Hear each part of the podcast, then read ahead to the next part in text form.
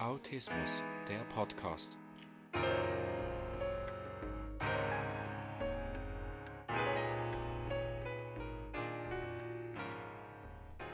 Herzlich willkommen zum Autismus Podcast. Heute geht es um das Thema Mühe mit Lügen. Viele Menschen im Autismus-Spektrum haben ja Schwierigkeiten mit dem Manipulieren, also so tun, als ob in einer Situation. Das kann auch schon im Kindesalter sein, zum Beispiel eine PET-Flasche als Telefon missbrauchen, so tun, als wäre man am Telefon. Für das autistische Kind ist klar, das ist eine Flasche und kein Telefon. Und auch in anderen ähnlichen Situationen. Sie haben sehr viele haben Mühe, sich zu verstellen, weil halt die meisten logisch und einfach denken und Mühe mit Emotionen haben. Also Gefühle in anderen zu erkennen, Ironie und Sarkasmus, weil sie ja vieles wortwörtlich verstehen und dann eben auch selber so tun, als wäre etwas anders eine Situation. Eben das Lügen gehört auch dazu. Ich bin da jedoch das Gegenteil. Ich habe früher sehr viel gelogen. Das habe ich mir zum Glück abgewöhnt. Aber das lag einfach daran, dass ich mit den Regeln vom Elternhaus aus nicht zufrieden war. Ich habe immer gemacht, was ich wollte und ich hatte halt Angst vor dem Donnerwetter. Aus diesem Grund habe ich es lieber verschwiegen.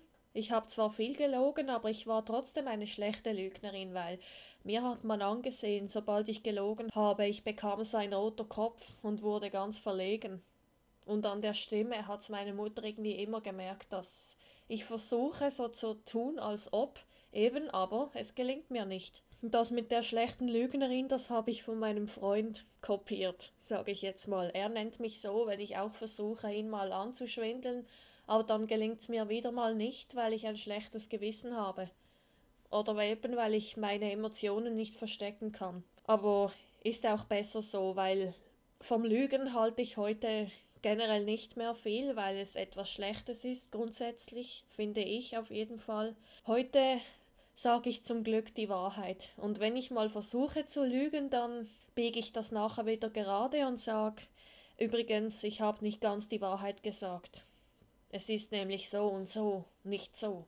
Oder ich bin doch die Schuldige. Oder ich habe euch verarscht oder euch etwas Falsches gesagt. Der Vorteil, dass Autisten sich nicht gut verstellen können oder lügen können, viele davon, ich korrigiere, denn jeder Mensch ist ja individuell, wie ihr wisst, der Vorteil ist, dass man ihnen dann mehr vertrauen kann, automatisch. Also wenn eine strenge Person sagt, das hast du ganz toll gemacht oder das Essen schmeckt sehr gut, dann kann man darauf vertrauen, dass es wirklich so ist. Mein Onkel mit Asperger-Syndrom ist auch sehr kritisch gerade heraus. Er sagt, was er denkt. Da waren wir jetzt vor zwei Monaten im Urlaub alle zusammen. Und dann habe ich den Salat nicht gut gewaschen, es hatte überall noch Sand drinne und dummerweise hat er sandige Blätter bekommen und dann war sein Kommentar einfach nur den Sous-Chef an die Wand nageln, der Salat hat Sand drinne. Also bang bang bang. Gerade heraus, ohne nachzudenken, wie sich die Person dabei fühlt. Hauptsache die Kritik wurde gesagt und wir wissen, dass es ihm nicht schmeckt. Und dann hatten wir noch eine andere Situation mit ihm, mit meinem Onkel. Ich war so schön in der Küche, das Fleisch am Kochen. Dann kommt er rein, rümpft die Nase und sagt, hier riecht's nach toten Tieren, da er kein Fleisch isst, kein Fleisch mag. Ja, seine Kritik ist ziemlich brutal manchmal, aber ich finde es auch lustig, vor allem wenn er noch Witze macht. Obwohl ich eher eine empfindliche Person bin, muss ich bei ihm immer lachen. Und dann muss ich natürlich auch euch davon erzählen, als mein Bruder und ich sehr gelobt wurden von ihm. Er ist ähm, Gesangs-, also Musiklehrer. Und dann hatten mein Bruder und ich einen Auftritt. Wir haben einen Rap-Song zusammen kreiert und vorgetragen, darin eine Geschichte erzählt über andere Familienmitglieder. Dann kam er von hinten und hat uns beide sehr gelobt. Und eben, wie vorher erwähnt, wenn so ein Lob kommt, dann kann man es wirklich wertschätzen dann weiß man, die meinen es ernst. In Teil B erfahrt ihr dann was es für Tipps gibt, wie man mit harter Kritik von einer Person im ASS umgehen kann, wenn sie nicht überlegt ist, sondern einfach bam bam. Und auch wie man üben kann, Doppeldeutigkeiten besser zu verstehen.